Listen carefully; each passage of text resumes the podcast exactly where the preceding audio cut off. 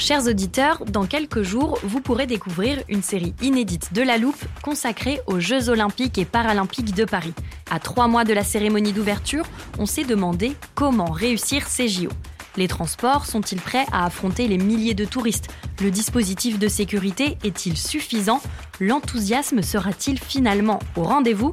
Pour répondre, on plonge durant cinq épisodes dans les archives des éditions précédentes, accompagnés des journalistes de l'Express. C'est à retrouver à partir du 13 mai sur toutes les plateformes d'écoute. It's that time of the year. Your vacation is coming up.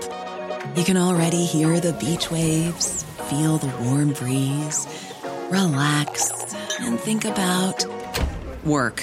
You really, really want it all to work out while you're away. Monday.com gives you and the team that peace of mind. When all work is on one platform and everyone's in sync, things just flow wherever you are. Tap the banner to go to Monday.com.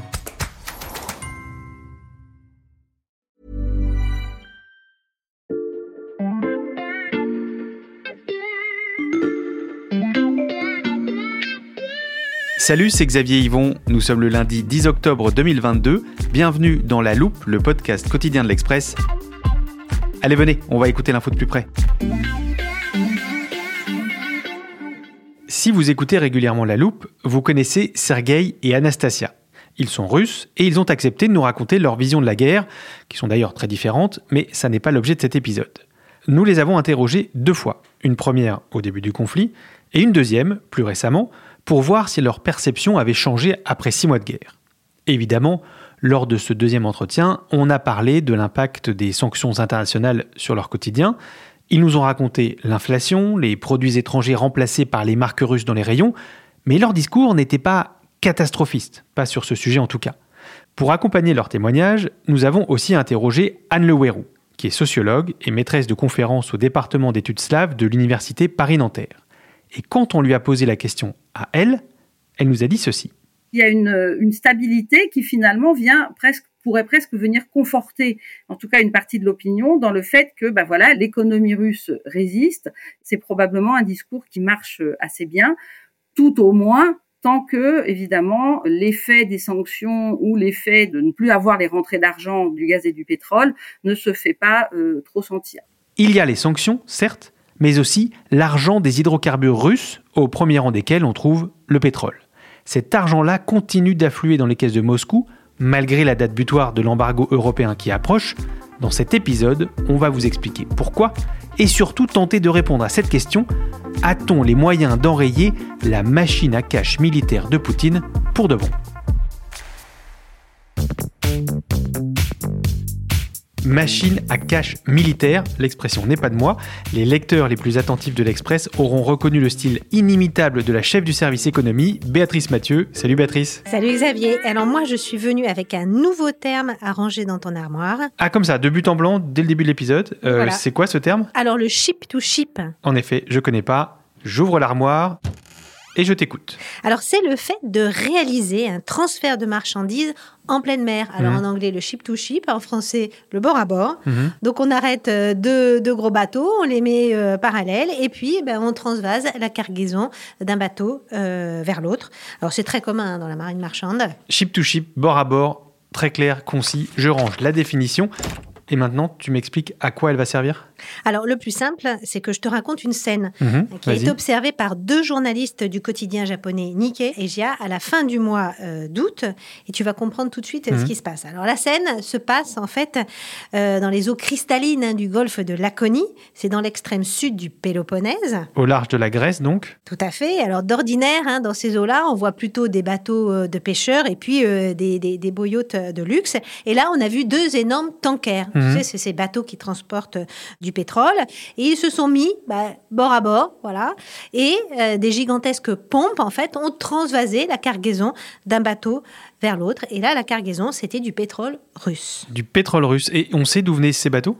Alors, il y avait le premier, c'était le Sea Falcon, Mhm. qui battait pavillon grec, qui était parti le 4 août du terminal pétrolier russe d'Oust-Luga. Mhm. Et le deuxième, bah, c'était le Jacques Locke, qui lui battait pavillon indien et Mhm. qui venait, lui, du port d'Aliaga en Turquie. Alors, euh, où est-ce qu'il est allé celui-là quand le ship-to-ship euh, s'est terminé, qu'il est reparti avec son pétrole? On ne le sait pas, parce qu'il avait coupé son transpondeur, hein, c'est la petite machine qui permet de suivre les déplacements de Mhm. ces bateaux et de leurs marchandises. Et des transferts de pétrole d'un bateau à un autre, pas très loin des côtes grecques en plus. On sait s'il y en a eu d'autres? Oui, alors ces dernières semaines, en fait, il y en a beaucoup. Mhm. Ces gros bateaux hein, qui sillonnent euh, la mer euh, Ionienne, hein, longeant en fait dangereusement, hein, d'ailleurs, des îles superbes. c'est la côte déchirée de l'île de Citerre. Et donc, d'après les données en fait qui ont été compilées par la société londonienne Refinitiv, il y a eu 175 transbordements euh, entre février et août 2022. Il y en avait 9 seulement sur la même période de l'an passé. Et donc, le point euh, névralgique de ce business qui est très très florissant, ben, c'est le port de Kalamata. Je ne sais pas si tu connais Kalamata. Je connais les olives de Kalamata. Ben voilà, c'est ça. Et donc là, dans ce port de Kalamata, eh bien, les cargaisons de pétrole russe parties euh, de la mer Noire vers ce port ont fait, euh, ben, ça a fait x2 euh, sur les trois premiers mois de la guerre. Donc, tu m'as parlé du ship-to-ship pour illustrer le fait que le pétrole russe circule toujours, mais par d'autres voies. Oui, et c'est tout le paradoxe, hein, parce que l'Europe, hein, qui est le premier client de la Russie euh, sur le marché Mhm. pétrolier, eh ben, euh, dit qu'elle veut se sevrer du pétrole russe. Alors, il y a une date hein, qui est le 5 décembre 2022, Mhm. où là, ah ben, on va stopper tous nos achats de pétrole brut. Et puis après, c'est le 5 février où on va stopper nos achats de produits raffinés de diesel. Et en plus, il n'y a pas que le ship-to-ship. C'est-à-dire? Bah, c'est plus facile de changer euh, la route des tankers hein, pour lui livrer de nouveaux pays que de construire de nouveaux oléoducs. Mhm. Mais ceux qui existent déjà, hein, ah bah, ils continuent euh, de fonctionner. Donc il y en a un qui part de Céane en Turquie et qui, euh, c'est un pipeline hein, Mhm. qui relie Bakou à l'Azerbaïdjan en passant par Tbilissi, la Géorgie, qui traverse toute la Turquie. Et donc ce pipeline, cet oléoduc, a vu en fait très curieusement ses capacités de production, ses capacités de livraison de pétrole augmenter de près de 250 000 barils jour entre avril et juillet, alors même que les Azéris disent ah ben non, nous on a moins pompé de pétrole. Donc on connaît la réponse, bah, c'est du pétrole russe. Je le disais au début de ce podcast, et tes exemples l'illustrent parfaitement Béatrice, le pétrole russe coule toujours à flot, qu'il transite par la mer ou les oléoducs. Reste à savoir qui l'achète aujourd'hui.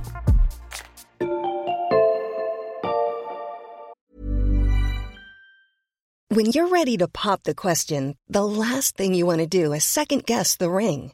At Bluenile.com, you can design a one of a kind ring with the ease and convenience of shopping online. Choose your diamond and setting. When you find the one, you'll get it delivered right to your door. Go to Bluenile.com and use promo code LISTEN to get $50 off your purchase of $500 or more. That's code LISTEN at Bluenile.com for $50 off your purchase. Bluenile.com code LISTEN.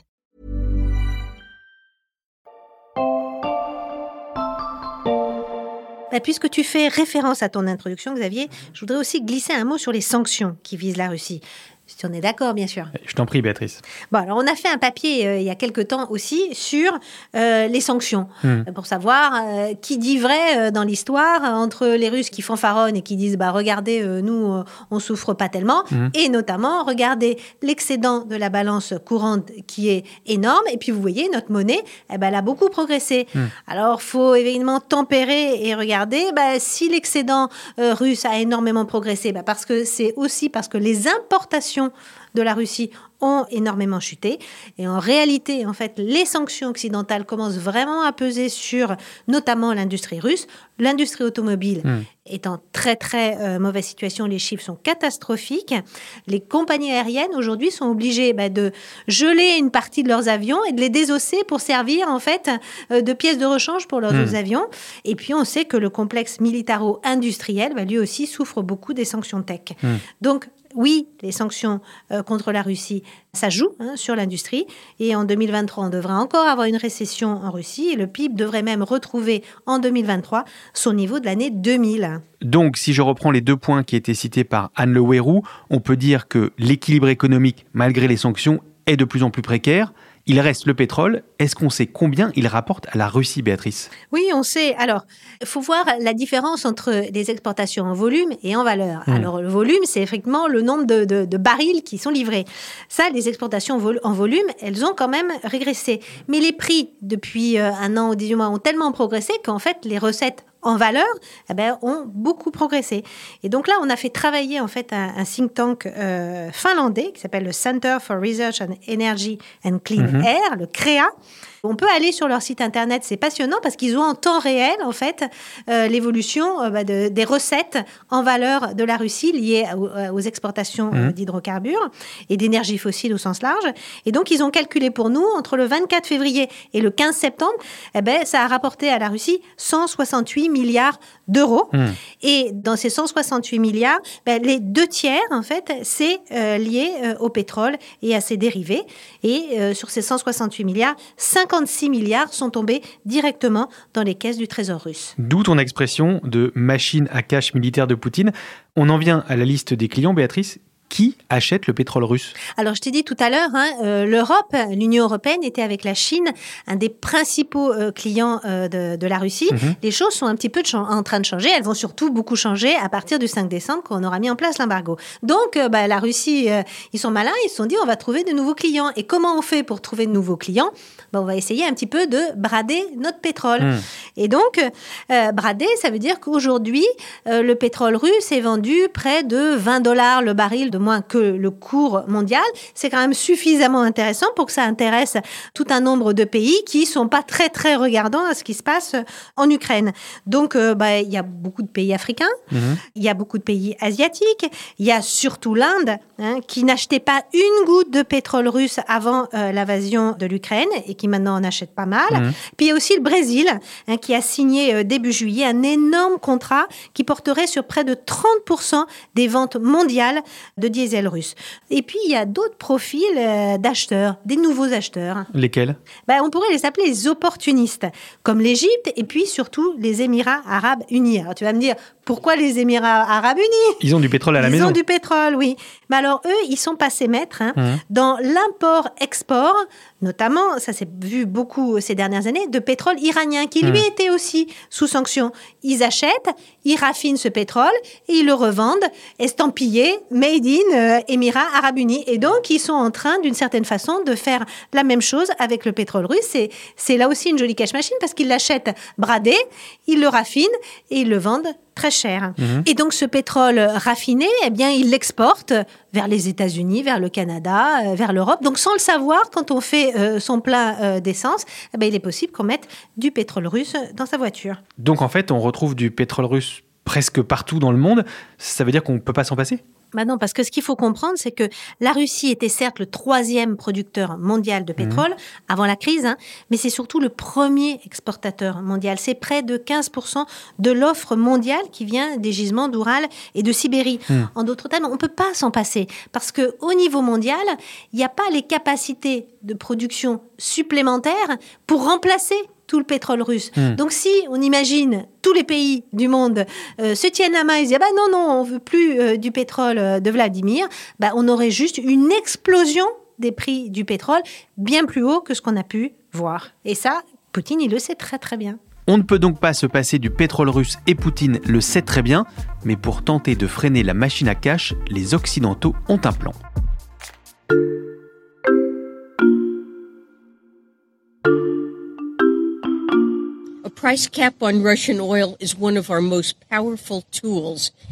Un plafonnement price du prix du Russian pétrole oil russe serait l'un de nos outils les plus puissants. Je traduis, Béatrice, et je te laisse nous dire qui est la femme qu'on entend prononcer cette phrase. Bah, c'est Janet Yellen. hein. C'est la secrétaire d'État au Trésor américain, une des femmes les plus puissantes aujourd'hui de la planète.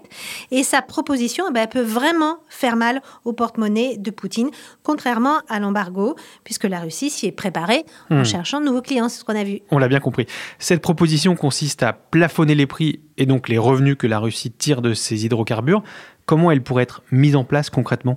Bah, par un biais détourné. Alors effectivement, on ne peut pas forcer chaque pays Hmm. à ne pas acheter euh, du pétrole russe et à ne pas l'acheter au prix auquel la Russie euh, le vend. Hmm, hmm. Mais on peut jouer euh, avec un autre élément, c'est celui des compagnies d'assurance. Alors je t'explique, le mécanisme est un petit peu compliqué, mais ça va être très facile à comprendre. Alors le pétrole, il circule dans des tankers. Ces Oui, tankers sont assurés par des compagnies d'assurance la plupart du temps, hein, c'est une très très très grande majorité, c'est 90% des cas, sont des compagnies britanniques. Hmm. Et là, on a la capacité de dire, puisque le Royaume-Uni fait partie hein, de la coalition qui ont mis en place ces sanctions, de dire à ces compagnies d'assurance, ben non, vous n'allez assurer les tankers qui transportent du pétrole russe Mhm. qu'en dessous d'un certain prix qui sera inférieur au prix du marché. Beaucoup euh, réfléchissent à 60 dollars le baril. Ben, ça veut dire que ça fait une perte sèche pour euh, le propriétaire du pétrole et une perte sèche pour la Russie. Ce qui permettrait donc d'enrayer la fameuse machine à cash militaire sans déstabiliser l'ordre mondial dont tu nous parlais. Ben oui, c'est ça, sauf que les Russes, ben, comme d'habitude, ils s'y préparent. Ah bon? Mais comment? Alors, ils se ruent depuis quelques semaines sur des tankers Mhm. de seconde main qui sont disponibles sur le, sur le marché, puis qu'ils achètent au prix euh, très très fort pour ne dépendre Mhm. d'aucun armateur. Et puis alors, surtout, ils sont en train de peaufiner un système d'assurance 100% public hein, qui euh, bénéficierait de la garantie de l'État russe. Les Iraniens, eux aussi, avaient essayé de faire ça. Et est-ce que l'Occident a déjà un nouveau plan pour euh, contourner le contournement russe? Non, mais euh, il faut voir qu'il y a un, un plan qui ne dépend pas d'eux, hein, mais qui est un peu le, le sort de la conjoncture mondiale. C'est la menace globale bah, de, de récession mondiale. Et on sait que si le monde tombe en récession, et ça, c'est pas euh, une hypothèse farfelue, parce que tous les experts, que ce soit du FMI, de l'OCDE, pointent ce risque de récession mondiale, eh bien là, les prix du pétrole vont tout naturellement chuter, et euh, bah, ça privera Poutine d'une partie de ses recettes. Et on te fera revenir dans la loupe lorsque ce scénario se précisera. Merci beaucoup Béatrice. Merci. Béatrice Mathieu, chef du service économie de l'Express. Je rappelle que tes articles et tous ceux des journalistes de la rédaction, notamment sur la crise ukrainienne, sont à retrouver sur l'express.fr. L'abonnement ne coûte que 99 centimes pour trois mois en ce moment. Profitez-en. Chers auditeurs, j'espère que cet épisode vous a plu. Si c'est le cas, plusieurs options s'offrent à vous. Vous pouvez vous abonner à la loupe sur votre plateforme d'écoute préférée, Apple Podcast, Spotify ou Podcast Addict par exemple.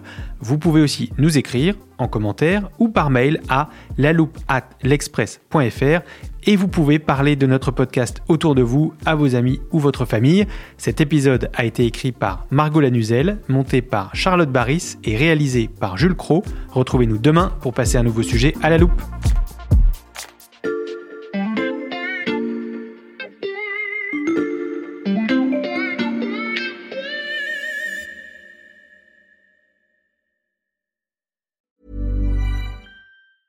Small details are big surfaces. Tight corners are odd shapes.